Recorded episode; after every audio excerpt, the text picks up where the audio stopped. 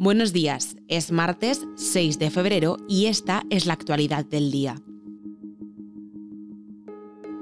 Las noticias de ABC.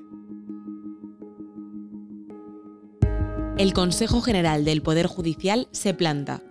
Ayer lunes, el CGPJ aprobaba por una declaración institucional en la que pide que se asegure respeto a la independencia judicial mientras duren las intervenciones parlamentarias y que se eviten las descalificaciones que puedan afectar al sistema judicial en lo que a la confianza de la ciudadanía se refiere. En el texto acordado, cuenta Nati Villanueva para este periódico, los 16 vocales apuntan que el hecho de que las manifestaciones realizadas el pasado martes en el Congreso por parte de los diputados independentistas se encuentren especialmente protegidas por la inviolabilidad parlamentaria no le resta gravedad a su actuación. Aclaran además que existe una clara diferencia entre la libertad de expresión y la crítica legítima por una parte y la falta de respeto y presiones inadecuadas hacia el Poder Judicial por otra parte.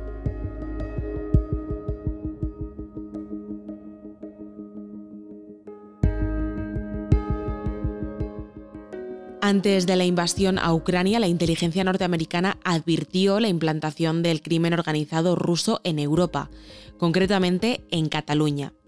David Alandete, periodista de este diario, cuenta en las páginas de España del periódico cómo un informe preparado por los demócratas en la Comisión de Exteriores del Senado norteamericano denunció que había cargos del partido Convergencia y Unión sobornados por delincuentes rusos con estrechas conexiones con los círculos de poder en Moscú.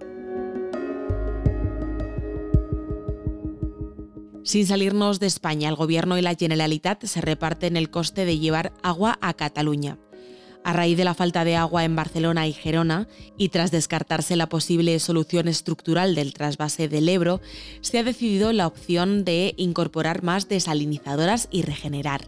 En el caso de que llegue junio y aún no haya llovido de manera urgente y como medida excepcional, se trasladará agua en barcos desde la planta de Sagunto, Valencia tiene tres cuestiones. De dónde se toma el agua, eh, cómo se transporta el agua y, cómo de preparado está la capacidad de acogida, de recepción de ese, agua. Por tanto, cómo se adecuan las infraestructuras portuarias o la, capacidad de, toma, en este caso, de una instalación como es la de la desaladora de Sagunto. Así lo explicaba el pasado sábado Teresa Rivera, la vicepresidenta tercera del Gobierno y ministra para la Transición Ecológica y el Reto Demográfico y remarcaba que esto solo se llevaría a cabo en el caso de ser estrictamente necesario.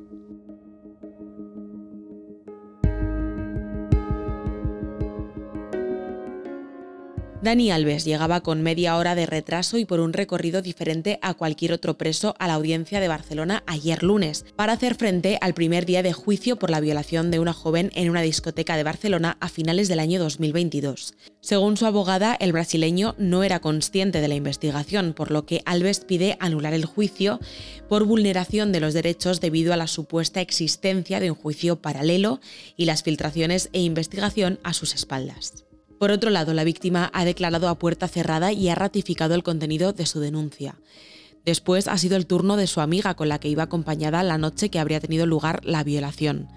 La joven ha descrito la actitud de aquella noche del brasileño como babosa y que tras la violación su amiga le dijo llorando, me ha hecho mucho daño, me ha hecho mucho daño, se ha corrido dentro. Fue ahí cuando las jóvenes, a pesar de la negativa inicial, decidieron avisar a los responsables de la discoteca para activar el protocolo contra las agresiones sexuales, alertando así a los mozos que se presentaron en la discoteca.